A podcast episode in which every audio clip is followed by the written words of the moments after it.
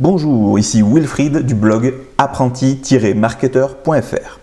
Aujourd'hui, on va parler du nombre de mots nécessaires dans un article WordPress pour qu'il soit bien référencé sur Google.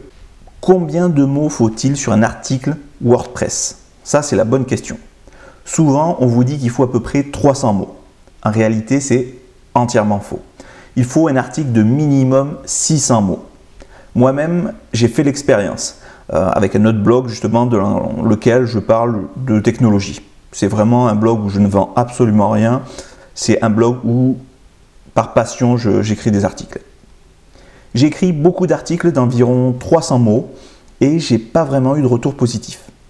Par contre, j'ai écrit un article avec 824 mots exactement et j'ai eu environ 450 visites dessus. Quand en comparaison euh, sur d'autres articles où j'ai écrit 300-400 mots, j'avais à peine 40-50 visites. Donc j'en avais 10 fois plus sur l'article avec plus de 800 mots.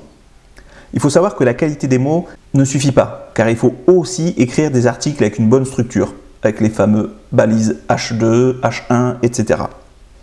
Il existe plusieurs manières d'écrire un article. Soit écrire un article orienté SEO, c'est-à-dire vraiment orienté sur un mot-clé très précis euh, qui a énormément d'intérêt sur Google, soit écrire des articles par passion. Alors, mon article ayant 450 visites est orienté SEO, car j'ai fait un tutoriel complet sur comment installer macOS X sur un PC. Je sais que beaucoup de monde justement se demande comment installer macOS sur son ordinateur. Donc, je vais répondre à une demande. Alors, je vous donne le lien pour ceux qui souhaitent aller voir le, blog.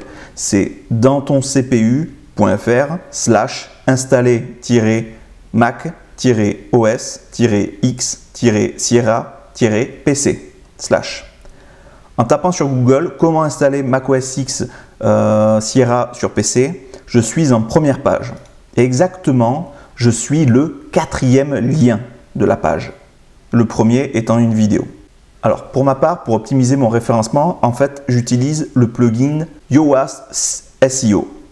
Alors, il y a une version gratuite, mais euh, pour optimiser, il faut prendre la version payante, qui est, à l'époque, était à 69 euros par site, et là, ils ont modifié.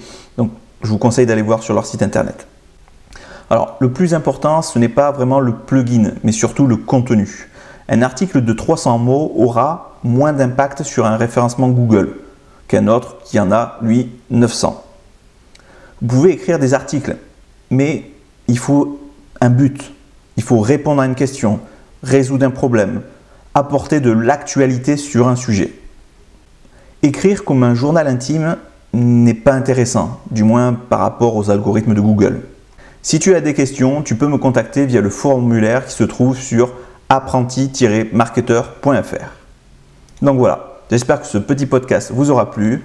Sur ce, moi je vous laisse, portez-vous bien et on se retrouve au prochain podcast.